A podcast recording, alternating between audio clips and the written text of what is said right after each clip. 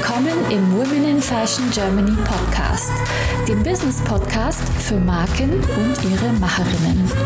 Von mir, Sibel Rozart und mit spannenden Talkshow-Gästen.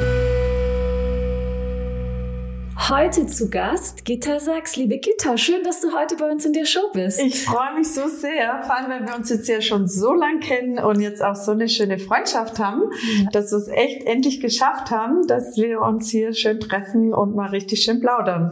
Ja, finde ich auch gut. Und es hat jetzt auch lang genug genau. gedauert und jetzt haben wir aber ganz viel dafür zu erzählen. Genau. Äh, noch besser. Also man kennt dich ja als Playmate des Jahrhunderts, als Fotomodell, als DJ, als Autorin, Fotografin, Testimonial Testimonial von deinen eigenen Marken und so weiter und so fort. Ich glaube, es macht Sinn, ja. wenn du dich mal in eigenen Worten vorstellst. Bitte. Sehr gerne. Ja, wie du schon gesagt hast, natürlich habe ich einen schönen Titel bekommen. Das war damals zur Jahrhundert- bzw. Jahrtausendwende im Jahr 2000. Ähm, nachdem ja auch so meine Karriere, mein Werdegang auch mit Playboy angefangen hat äh, gab es dann damals noch mal ein Shooting mit der Info, dass mich jetzt die Leser vom Playboy zur Playmate des Jahrhunderts gekürt haben. Hat mich natürlich schon sehr gefreut, aber ich meine, das ist jetzt 22 Jahre her und dieser Titel trägt heute noch, was mich natürlich so ein bisschen verwundert, aber natürlich auch stolz macht, dass man da so auch so treu verbunden ist mit der Marke und Klar, man könnte schon sagen, ja, Playboy, da ist mir in so einer Schublade, ist mir klar, da befinde ich mich. Aber die Schublade ist ja schön, die ist aufgeräumt und da sind ganz viele schöne neue Dinge dazugekommen. Deshalb ist es eigentlich ganz schön. Mhm. Und äh, ja, daraus entstanden wieder neue Dinge. Und ich habe einfach diese Marke und diese Kooperation letztendlich auch genutzt und äh, habe, denke ich, so das Beste auch draus gemacht. Und das ist auch schön. Jetzt hatten wir gerade 50 Jahre deutscher Playboy letzte Woche. Da habe ich auch aufgelegt, äh, weil ich ja auch als DJ arbeite. Und es war dann schön. Habe dann auch noch mal so einen schönen Preis bekommen. Diese tolle Statue kennt man vielleicht, diese Bunny in Gold sozusagen, der Oscar unter den Playmates. Ja, das ist schon schön. Also ich bin da schon sehr verbunden. Wo steht denn der Playboy Hase jetzt bei dir? Genau, der steht jetzt äh, auf einem auf einem schönen Bücherregal auf meinem Schrank und da direkt daneben ist eine schöne Flasche Champagner und eine tolle Box, die ich von meiner Halbschwester bekommen habe, geschenkt bekommen habe. Also ja, drei Sachen, die jetzt da so schön leuchten in meiner Wohnung. Wie schön. Ja, ja. Wir kommen gleich nochmal auf deinen ganzen Werdegang zurück, den ich ganz spannend finde. Mhm. Aber nochmal zurück zu dem Playmate mhm. des Jahrhunderts. Wie war das so ja. für dich, als es damals so äh, als als äh, das im Raum stand, dass es sein kann, dass du Playmate des Jahrhunderts ist, war das für dich überraschend? Ja, das stand Oder? eigentlich gar nicht im Raum, weil man muss sich das so vorstellen, ich habe ja angefangen 1988. Also da war die kleine Gitta aus Schramberg, aus dem Schwarzwald, die große Träume hatte, als Model durch die Welt zu reisen. Und alle haben damals zu mir gesagt, Mensch Gitta, das, das kannst du vergessen, auf gut Schwäbisch, du bist zu klein, weil ich bin ja weit unter 1,70. Aber es war einfach diese, diese Vision, ich kann es auch gar nicht erklären, es war einfach dieser, dieser Wunsch in mir, einfach die Welt zu bereisen. Damals gab es ja auch nur eine Heidi Klum, die das da so vorgemalt hätte. Ich weiß auch nicht, es gab ja nur diese Kataloge und die Zeitschriften, aber ich fand es einfach toll. Und äh, dann wurde ich entdeckt in München bei so einem Testshooting mit einer Freundin. Wir waren da in der Isar, haben da ein bisschen rumfotografiert und damals gab es ja noch diese Scouts für den Playboy, weil die ja wirklich auch die Mädchen gesucht haben die sich da sozusagen fotografieren lassen wollen. Dann sagt er, ah, du bist genau der Typ und eine Blonde haben wir schon, die reisen jetzt auf die Malediven äh, könntest du dir das vorstellen? Und da dachte ich damals, um Gottes Willen, also Playboy, das war jetzt nicht so der Plan, aber ich schaue mir das mal an. Habe das natürlich mit meiner Mama besprochen, habe den Fotografen besucht, der war total sympathisch, seine Frau war da und dann habe ich die, die Fotos gesehen, weißt du, so dieser Stil, immer am Meer, Seychellen, alles natürlich, ohne diese Strapse oder Lack und Leder, sondern einfach diese natürliche Aktfotografie. Und dann habe ich mir gedacht, komm, ich wage das jetzt. Und dann war ich zwei Wochen später, kurz darauf, auf den Malediven. So, diese lange Geschichte äh, nahm den Lauf, dass ich dann Playmate des Jahres wurde. Und dann habe ich ja eigentlich danach, äh, 15 Jahre waren es ja dann, oder fast mehr eigentlich, fast 20 Jahre als Model gearbeitet. Also auch Werbung, Wäsche, Bademoden. Ich war das Gesicht für viele Kosmetikfirmen. Aufgrund meiner Größe war das meine Spezialität. Also Gesicht und Körper. Und dann habe ich ja vom Playboy gar nicht mehr was gehört. Ist ja nicht so, dass man da immer Kontakt hatte über die ah, ganzen verstehe. Jahre. Ja, ja, ja. Hatte ja eine Modelagentur und so weiter. Und dann weiß ich noch, war ich bei einer Freundin in Hamburg, habe die besucht und plötzlich klingelt mein Handy und der Playboy ist dran, also die Redakteurin sagt, ja, Gitta, du, also du bist doch Playmate des Jahres 88 und wir hatten jetzt so einen Aufruf äh, von allen Playmates in Deutschland äh, quasi, die da jeweils gewonnen haben und du hast gewonnen. Nimmst du die Wahl an? Ich so, was? Wow. so lustig war das, so muss man sich das vorstellen. Und ich so, ja, was, was passiert da jetzt? Ja, wir machen noch mal ein Shooting in Italien mit zwei anderen Mädels, die Zweit- und Drittplatzierte. Und ja, auch wieder in zwei Wochen geht's los. Ich so, okay. Ähm, ja, und dann habe ich das gemacht und war natürlich dann so der, der Schritt in die Öffentlichkeit. Ja, also wenn ich da noch mal so zurückgehe an den Anfang, also wenn du sagst, ich war da in München und dann kam dein Fotograf einfach auf mich zu, war das jetzt reines Glück oder hast du dich, was hast du getan, um Model zu werden? Weil ich glaube nicht, dass es nur reines Glück war. Es gehört zwar immer dazu, aber du hast dich ja bestimmt auch genau. bemüht in die Richtung. Wie war das für dich ja, damals? Ich glaube, das Spannende, und wenn ich jetzt so zurückblicke, jetzt so mit 57, bin ja auch jetzt ein sehr, sage ich mal, spiritueller Mensch oder wie man das auch ausdrücken mag. Also ein Mensch, die, ich glaube einfach an die Kraft der Gedanken und diese Power, die auch in einem selber drin liegt. Und natürlich auch der Glaube, so auch an Gott, wenn man das so wirklich rausschickt zu ihm oder ins Universum. Und dann plötzlich kommen die Dinge, die dann diese Kette schließen, ja, und dann passieren Begegnungen, dann reden wir von Zufällen, wir reden von Glück, aber letztendlich habe ich irgendwann mal entschieden, das möchte ich, diesen Wunsch rausgeschickt und dann war ich halt im richtigen Moment am richtigen Ort. Und plötzlich ist es ins Rollen gekommen. Also ich glaube, der, der Grundgedanke ist dieser Wunsch. Man hört es ja auch viel, ich weiß nicht, ob euch das aufgefallen ist schon, so äh, von Megastars, ja, Schauspieler oder wirklich Multimillionären, die dann irgendwann mal gesagt haben, Mensch, es fing einfach an mit dieser Passion, mit dieser Leidenschaft, ja, es hat irgendwas gebrannt und ich habe mich gesehen auf deren der Bühne. Ich habe mich gesehen als ähm, Autorin, der Bestseller-Autorin oder so. Ja, so eine Vision muss entstehen. Mhm. Und ich glaube, dann ist diese Fügung von Gott oder wie auch immer, äh, die das dann quasi ermöglicht. Mhm. Aber ich sag mal, wenn ich ins Navi nicht eingebe, wo ich hin will, komme ich auch nirgends an. Ja, das hast du schön gesagt. Hattest du so von Anfang an auch so eine Vision für deine Marke oder hast du gar nicht in Marke gedacht am Anfang? Genau, also ich hätte nie natürlich gedacht, dass ähm, mein Name, der wurde ja dann auch geändert, kann ich ja sagen, weil auf Google ist es eh drin. Es war immer so dieser, dieser Name, der mir nun mal von meiner Mutter gegeben wurde. Meine Mama hieß Sack, die hat auch nie geheiratet. Und dann weiß ich noch, als ich Playmate des Jahres wurde, dann hat meine damalige Agentin gesagt, also Gitarre, wir waren dann auf Ibiza, wir hatten dann einen Ausflug und ich weiß nicht, da war ein Redakteur dabei von der Bildzeit und der hat dann gesagt, also Gitar, mit dem Nachnamen kannst du keine Karriere machen. Wir müssen jetzt irgendwas uns überlegen, Künstlername oder so, ja, dass man vielleicht dann auch mal tatsächlich eine Marke draus macht. Gitter sagt, hm, jetzt war ich ja aber schon bekannt, sozusagen so ein bisschen bekannt mit dem Namen, also wie können wir den ändern? Und so entstand dann bei ein paar Gläser Wein auf Ibiza dieser Name Sachs.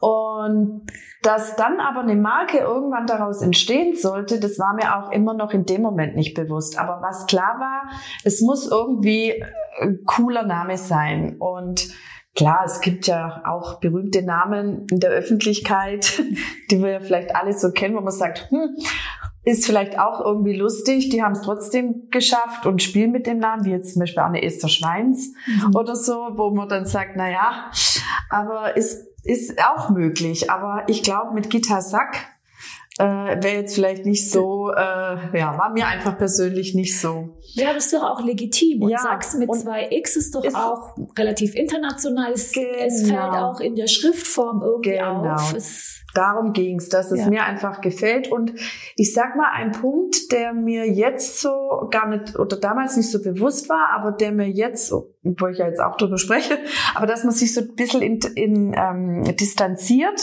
vom eigenen Namen. Weil auf der einen Seite will ich ja Gitarre Sachs, so ganz privat. Und diese Gitarre Sachs äh, Marke ist jetzt die, die in der Öffentlichkeit ist. Das ist meine Firma, weil ich habe ja keinen Laden eröffnet, wo ich dann abends zuschließe, aber so ein bisschen kann ich das dann sozusagen symbolisch zuschließen. Ja, stimmt. Dann steht ja an ja. deiner äh, Türklingel wahrscheinlich auch Sack. Ja, tatsächlich nicht, äh, weil auch jetzt mein Markenname eingetragen ist, auch in meinem Pass. Ach, ist so. Okay. Also ich mache auf, also auf Kreditkarten und so teilweise steht das auch. Äh, also ich lebe jetzt schon eigentlich hauptsächlich den Namen, aber ja, es ist halt lustig, weil wir jetzt so über Marken reden, mhm. habe ich das jetzt auch nochmal so erwähnt dass es aber auch gar nicht so geplant war. Es war einfach so die Idee, dass wir halt einen guten Namen finden. Mhm. Ja, ja das ist dir auch gelungen, finde ich. Und dann äh, war, du wolltest ein Fotomodel werden, das warst du ja dann. War das die Richtung, an die du gedacht hast, oder hat sich die später entwickelt, oder hat sich das, hat es dann eine ganz andere Richtung eingeschlagen alles. Klar, man braucht ein Ziel mhm. vor Augen ja. und da will man sich hinbewegen. Der Ziel, der Weg ist ja manchmal nicht so gerade, sondern der hat, ist ja auch manchmal kurvig, geht mal links, mhm. mal rechts. Ähm, wie war das für dich? Ja, also ich muss sagen, zurückblickend bin ich, ich war auch immer so in dieser Dankbarkeit, weil wenn ich jetzt denke, so gerade in diesem Jahr 1990, wo ich dann offiziell so als Model durchgestartet bin, das hat ja dann nochmal so ein, zwei Jahre gedauert, auch bis dann wirklich eine Modelagentur kam, weil als Playmate kriegst du ja dann nicht Anschreiben von zig Modelagenturen, sondern das war dann auch nochmal ein Shooting mit ähm, einem berühmten Fotograf, Hans Feurer, für die Kodak-Kampagne haben wir da dann sehr viel gemacht. Und das war dann eigentlich so der Punkt, wo dann auch Modelagenturen kamen. Und dann muss ich aber sagen, war der Weg eigentlich nur noch in eine Richtung. Also dann, ja, ich weiß nicht, man merkt manchmal so im Leben, wenn es läuft, läuft's. Und dann war das wirklich so. Also ich war wie soll ich sagen, von, von, von, vom ganzen Jahr war ich 90 Prozent sicher auf Reisen und sonst zu Hause. Also ich war wirklich viel unterwegs. Ich habe die Welt bereist. Ich hatte Kunden regelmäßig auch immer wieder dieselben, also auch ähm, zum Beispiel Quelle oder Otto. Dafür ja ein bisschen Werbung machen. Die meisten gibt's ja auch leider gar nicht mehr. Also diese ganzen, diese Katalogbranche, wo man viel Wäsche, Bademoden, da waren wir zwei bis drei Mal im Jahr unterwegs und äh, viel Werbung und so weiter. Werbespots habe ich ja auch gemacht. Also es ging dann wirklich so in eine Richtung. Ja, und jetzt fällt mir auch wieder auf, du hast ja am Anfang gesagt, äh, du wolltest viel reisen mit dem Beruf und das hast du auch gemacht und du reist genau. ja jetzt heute auch noch viel. Also genau, genau. Ziel erreicht. Ziel erreicht. ja, aber es war dann tatsächlich so, obwohl das dann, wie gesagt, so 10 Jahre, 15 Jahre, also gut von 90 bis eigentlich zum Jahr 2000 kommt ja auch noch mein Alter dazu. Ich war ja schon 23 so ungefähr, als es losging. Ich wurde ja auch nicht jünger. Ich habe mich zwar ja mal jünger gemacht mit 29, habe ich dann entschieden, ich bleibe jetzt 29, sieben Jahre. Habe da dann ein bisschen geschwindelt, weil ich halt mitbekommen habe, dass man mit 30 auch nicht mehr so viel modeln kann. Und dann natürlich in Absprache mit meiner damaligen Modelagentur, ja, haben wir dann halt gesagt, gut 29, 29. Aber dennoch, ähm, ja, bin ich natürlich auch älter geworden und es war tatsächlich so schön der Titel damals war, Playmate des Jahrhunderts, aber meine Agentur hat mich dann damals sozusagen mehr oder weniger rausgeschmissen. Oh. Ich habe dann mein Modelbuch zugeschickt bekommen und dann hieß es, ja, wir können dich jetzt nicht mehr vermitteln, weil jetzt stehst du ja in der Öffentlichkeit als Playmate.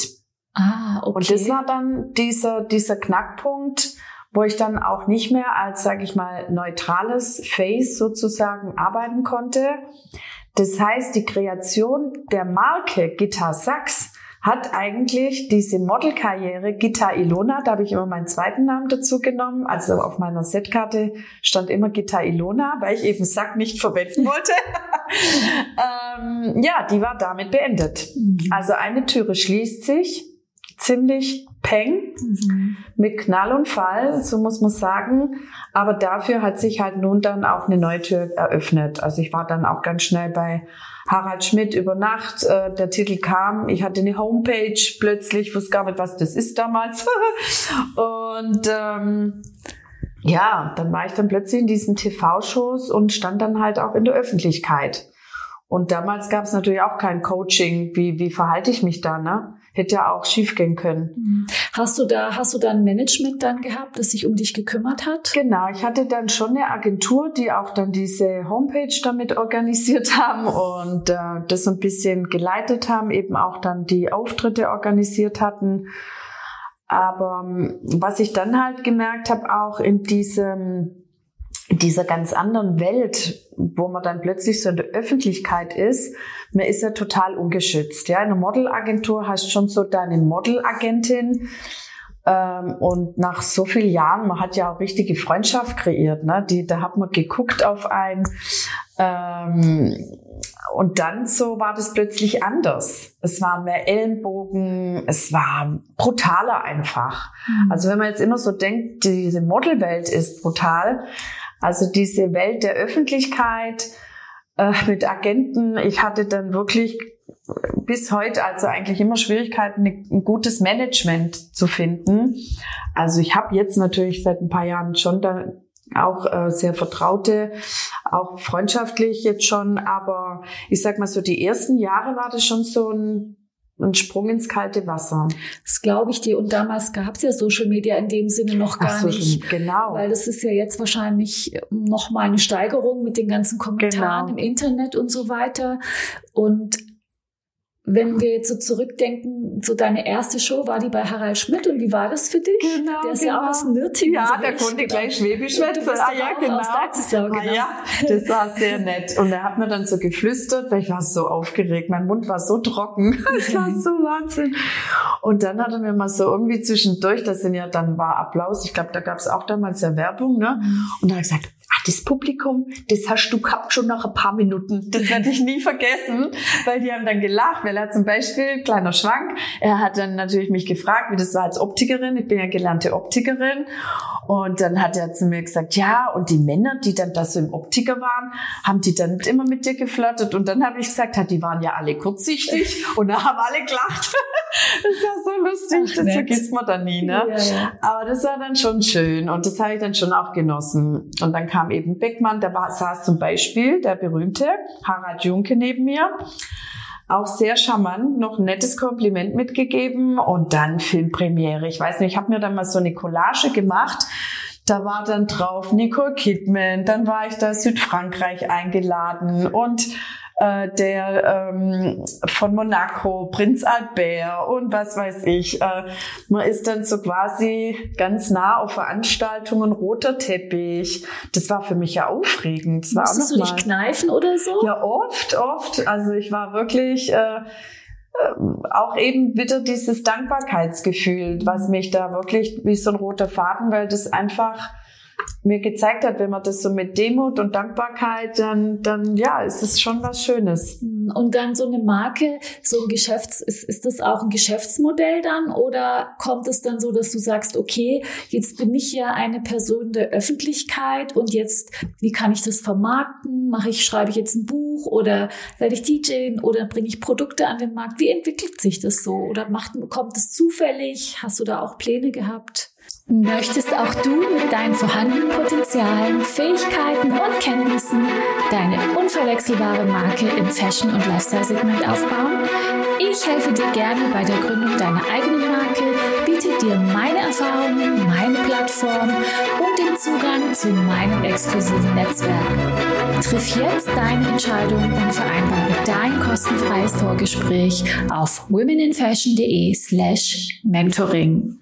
Genau, es entstand dann doch auch durch natürlich beobachten, aber auch durch Gespräche dann auch entsprechend mit, auch natürlich mit Agenten, wo man dann sagt, Mensch, jetzt hast du ja deinen Namen bekannt gemacht. Aha, also man könnte doch daraus jetzt auch sowas wie eine Marke kreieren.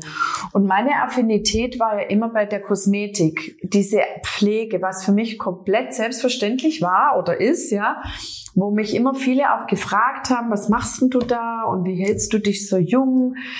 Ähm, und dann entstand daraus irgendwie so ganz selbstverständlich diese Leidenschaft und dieser nächste Traum zu sagen, ich würde gerne eine eigene Produktlinie kreieren, wo einfach die Sachen alle drin sind, die mir ja auch geholfen haben und wo man dann vielleicht nochmal so eine eigene Rezeptur dazu macht, äh, durch eine Lebensform. Also ich hatte immer so schlimme Haut dann auch teilweise bekommen, weil ich dann auch als Model damals so eine ganze Zeit auch sehr gestresst war. Dann kam ich zur Makrobiotik und diese Ernährungsform, die fand ich damals so toll, die hat mir so geholfen. Und dann habe ich immer gedacht, Mensch, ich möchte irgendwann mal eine Pflegelinie machen mit diesen tollen Bestandteilen aus dieser Ernährungsphilosophie. Und ja gut, viele Jahre später habe ich mir das jetzt kreiert. Da können wir vielleicht nachher auch noch mal kurz drüber sprechen. So, aber dann diese Feststellung einfach, okay, ich habe jetzt eine Basis geschaffen man, man ist in den Medien, der Name hat man schon mal gehört, auch wenn mich die Leute nicht kennen. Dann kam ja Dschungelcamp, dann kamen so größere Shows, dann habe ich in Österreich auch ein großes Format teilgenommen. Also mir war dann schon klar, okay, der Name ist jetzt bekannt, jetzt könnte ich ja da wirklich mal was draus machen. Und dann kam so die ersten Versuche, Kosmetikmarken zu machen, habe dann festgestellt, das ist gar nicht so einfach. Mhm. Ja, weil das ist natürlich auch eine sehr schwierige Branche, gerade auch Kosmetik. Mode ist vielleicht manchmal noch so ein bisschen einfacher.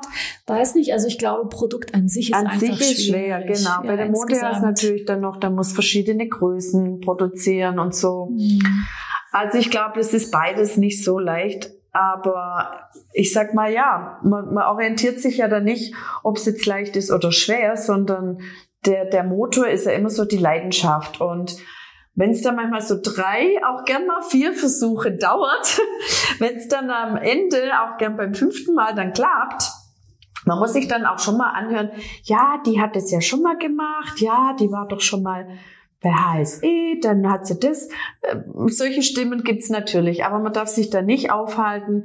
Wenn du an deinem Traum glaubst, dann halte fest und dann ist es egal, wer was sagt. Am Ende zählt dann das Produkt. Und jetzt bin ich ganz stolz und froh, weil jetzt habe ich eine schöne Linie für Channel 21, auch Teleshopping, weil diese Vertriebsstruktur mir einfach gefällt weil ich da selber meine Leidenschaft, meine Story erzählen kann und ich da jetzt nicht irgendwo ein Produkt habe, was da rumsteht und von der Verkäuferin abhängig ist, was vielleicht auch sehr erfolgreich sein kann.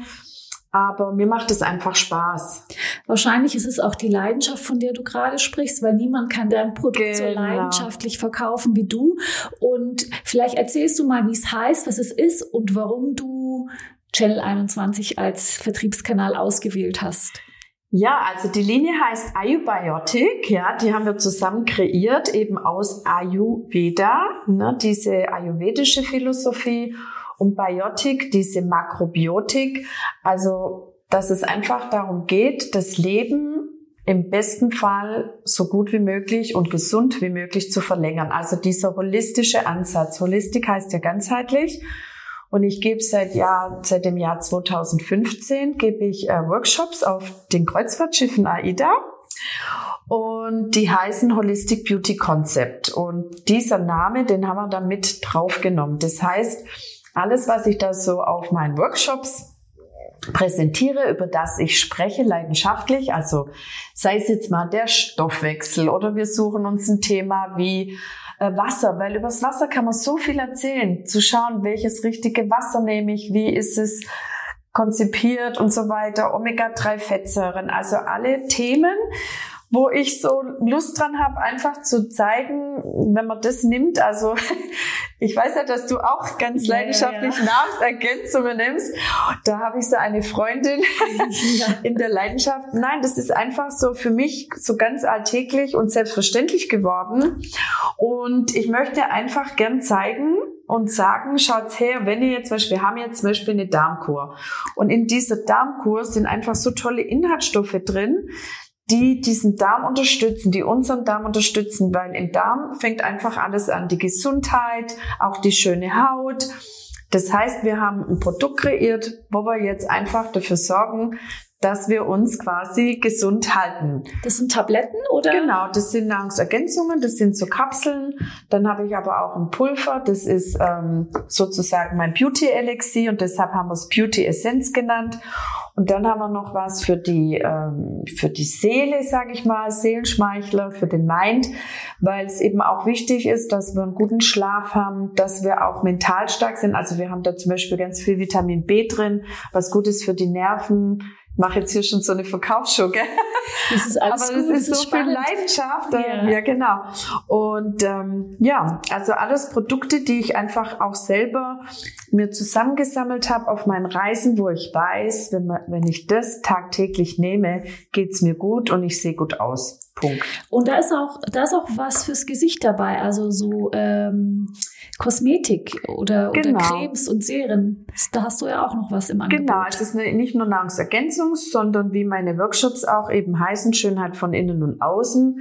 Also ich habe auch Pflegeprodukte, das fängt an von einem E-Öl, wo der Inhaltsstoff zum Beispiel ein Öl, ein Inhaltsstoff ist aus dem Himalaya, also auch so, ja, einfach die schönen, Inhalt, guten Inhaltsstoffe, ähm, wo man halt vielleicht nicht an jeder Ecke auch bekommt. Also wir haben da wirklich ganz, ganz tollen Hersteller und gut, bei Teleshopping denkt man vielleicht immer gar nicht so. Ich, was mir halt auffällt, äh, dass viele Junge vielleicht gar nicht so den Bezug haben und für mich wäre es schön, wenn man da vielleicht auch die, die jungen Frauen oder jüngeren Frauen, das ist ja alles, was unter U50, unter 50 ist.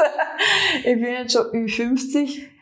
Ja, wenn ich die vielleicht auch erreichen würde, zu zeigen, Mensch, ähm, ja, wir haben da einfach tolle Qualität. Also mit Channel 21, ähm, da hast du genau eine spezielle Zielgruppe. Ähm, du hast auch vorher andere Verkaufskanäle er, äh, erwähnt. Wie kam es erstmal dazu, dass du mit denen zusammen bist?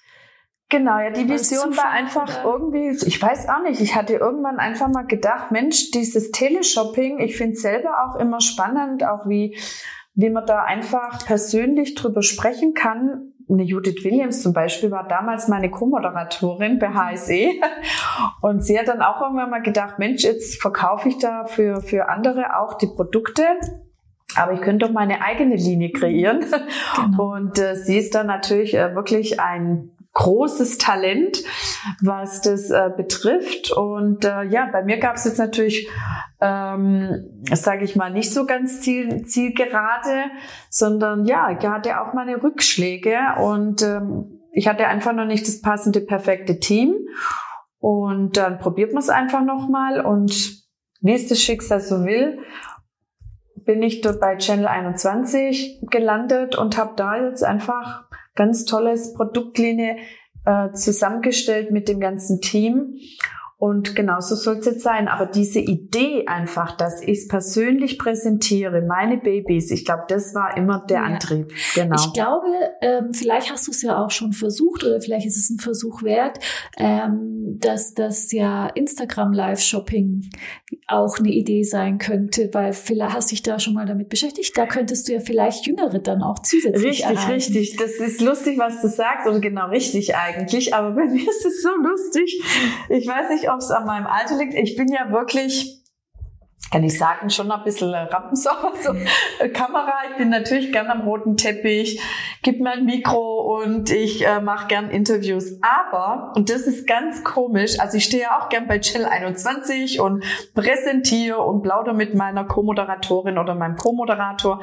Aber ich sag's euch, in dem Moment, wo ich mein Handy in der Hand habe und mir eine Story machen soll, ich weiß auch nicht, da komme ich mir so komisch vor. Es liegt es am Alter? Ich weiß es nicht. Ich weiß es nicht, aber ich habe eine Idee, liebe Gitta. Ja, du nimmst bitte. einfach jemand mit. Nächstes Mal, wenn Ja. du bei Channel 21 bist, die hält die, das Handy äh, noch zusätzlich hin und dann Da läuft es parallel du auf. Instagram. Siehst Da wir hast du doch eine versuchen. tolle Idee. Dann gehen wir live genau. das wäre doch eine Idee. Genau, das könnte man ja versuchen. Frag doch mal, frag doch mal bei ja, Chain genau. 21, dann ja. hast du doppelt gemoppelt und ja. vielleicht noch eine zusätzliche Zielgruppe. Genau, genau. Du hast noch andere Projekte. Hier liegen noch zwei Bücher. Ich mag dich als DJ. Du oh, hast auch schon selber schön. fotografiert und so. Was magst du noch erzählen? Ja, also die Bücher, ich habe hier vor einigen Jahren, ich weiß jetzt gar nicht, ich glaube zwölf, zwölf habe ich das geschrieben, da war ich in Österreich, da war ich ein paar Jahre eben, habe ich in Österreich gelebt und da hatte ich eine ganz, ganz tolle äh, Co-Autorin, sage ich jetzt mal, die ich da kennengelernt habe, also eine Journalistin, weil so ganz allein kann man ja so ein Buch als Nicht-Autorin äh, gar nicht äh, zusammenbringen. Ich habe, glaube ich, zehn Jahre dran geschrieben. Sie hat immer gesagt, nee, nee, wir treffen uns heute, heute wird geschrieben. Und dann habe ich halt jetzt so mit dir erzählt und dann haben wir das eben aufgenommen und so entstand mein, mein erstes Buch. Ja, und da habe ich halt alles reingeschrieben, ja, was ich so an Beauty-Tipps habe. Das heißt, jung bleiben für Anfänger. Also was, was haben wir da? Zum Beispiel hier Sachs Detox. Also ich habe schon Detox gemacht, wo es noch nicht so auf Instagram aktuell war. Eigentlich müsst ihr einfach mal aus meinem Buch lesen. Ne? Auch eine gute das Idee. Das wäre vielleicht auch mal eine Idee. Genau. Ja, Lesung mache ich auch auf der AIDA da, äh, aus meiner aus meiner Biografie. Die habe ich dann, als ich 50 geworden bin, hatte ich mir überlegt, so jetzt könnte ich ja mal meine Biografie schreiben, so wenn ich jetzt doch mal ein halbes Jahrhundert alt bin als Jahrhundert Playmate, ne? So entstand dann mein darauffolgendes Buch, Die Kurven meines Lebens. Und ich muss sagen, ich schaue mal gerne mal wieder auch rein ins Buch, weil es sind tolle Rezepte drin. Ähm, und es ist wirklich also ein guter Ratgeber.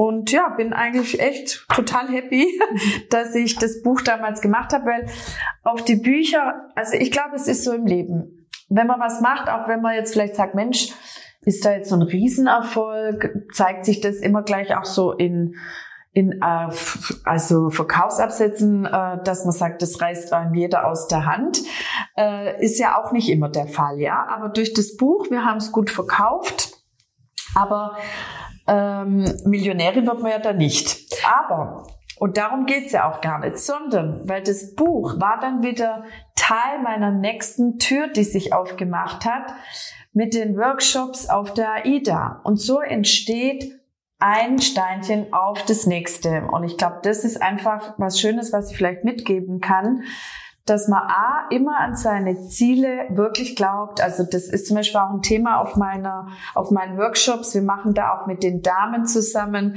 so ein bisschen Coaching, wir sagen, wir machen eine Collage zusammen. Also was sind die Wünsche? Und so gebe ich das auch weiter. Ich mache einmal im Jahr mindestens, also dann meistens natürlich zum neuen Jahr, so ein Vision Board wo ich das dann drauf mache. Und das sind oft so Kleinigkeiten oder ich gebe Tipps zu meditieren. Auch jetzt gerade so in diesem ganzen Lockdown habe ich auch so in meinem Freundeskreis vielleicht auch der ein oder anderen, ja, man hilft sich ja da gegenseitig, aber jeder gibt so rein, was er kann und so ist es halt hier auch mit meinen Büchern. Und ja. das freut mich auch, wenn ich heute immer noch so Feedback bekomme von Leuten, die das Buch haben, ähm, dass sie da wirklich auch was mitnehmen konnten. Definitiv. Und ich, äh, da bist du manchen schon zwei Bücher voraus, weil ich kenne einige, ich gehöre auch dazu, die mhm. schon längst ein Buch geschrieben haben wollten. Und ah, äh, siehst du, einfach machen. Einfach machen. Just genau. do it ist immer der beste, ähm, der beste Tipp, finde ich. Den gebe ich hier ja auch immer ganz oft. Just do it. Man muss einfach mal anfangen. Genau, und vielleicht auch einen anderen Weg finden. Also wenn ja. ich jetzt so vorm Computer sitze, so wie Carrie Bradshaw oder so, mhm. und dann denke, ah, das ist so cool. Und dann ist aber dieses Blatt immer leer, ja. Wenn das Schreiben nicht so dein Ding ist, dann, dann, dann sprecht ihr es drauf und dann hörst dir an und dann kann man es immer noch abtippen. Heute kann man ja sogar mit dem Computer kann man ja das auf Sprachding und dann schreibt es von allein. Ja, hat mögliche, die, genau, aber das man einfach, genau. genau, sagt Mensch, ich fange jetzt einfach mal an und ja, just do it. Genau. Äh, eine Frage habe ich noch.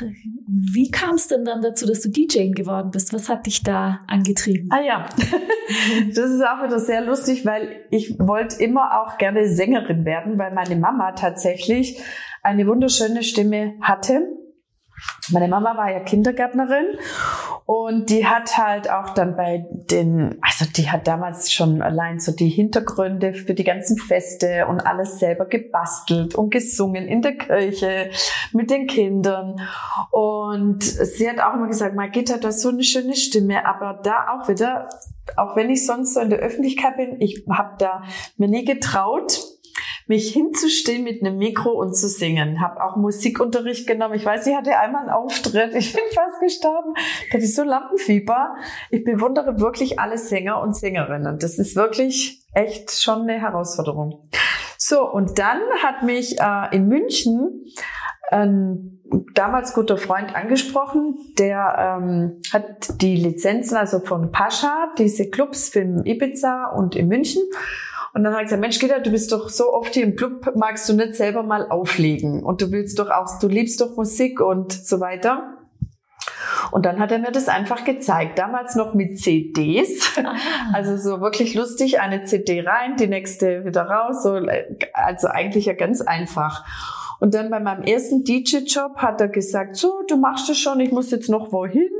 Und dann stand ich da ganz allein in einem Club voller Leute und habe das dann irgendwie hingekriegt und es war eine tolle Stimmung. Und da habe ich gesagt, Mensch, das ist ja mein Ding. Und so hat sich das dann einfach immer mehr natürlich äh, Technik, also mit Technik. Ich habe dann Laptop und Controller und habe das dann natürlich verfeinert und das noch ein bisschen natürlich mehr gelernt. Und äh, ja, plötzlich war ich ganz viel unterwegs und es hat mir Spaß gemacht. Und jetzt mittlerweile, Mensch, lege ich jetzt auch schon seit 20 Jahren eigentlich auf, ne? Wow, wie die Zeit ja. vergeht. Ja, wie ja. die Zeit vergeht. Da haben wir auch noch mal was gemeinsam. Ich glaube, das war mein erster, einer meiner ersten Berufswünsche, DJ. Mm. Da habe ich meinen Papa gefragt, kannst Ach, du mir nicht?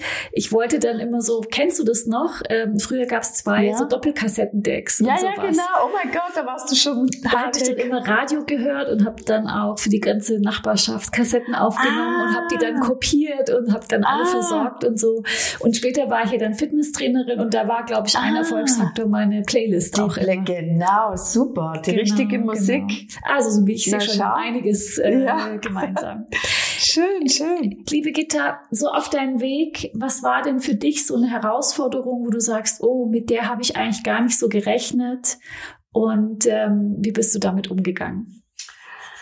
Ja, gute Frage, weil ich sag ja auch, wie mein, mein Buch heißt, ne, die Kurven meines Lebens. Also es ging ja viel hoch, aber auch runter. Und natürlich hatte ich auch in meinem Leben große Herausforderungen, möchte ich sogar sagen. Also ich stand auch an einem Punkt sogar, wo ich dann im Endeffekt eigentlich alles verloren habe.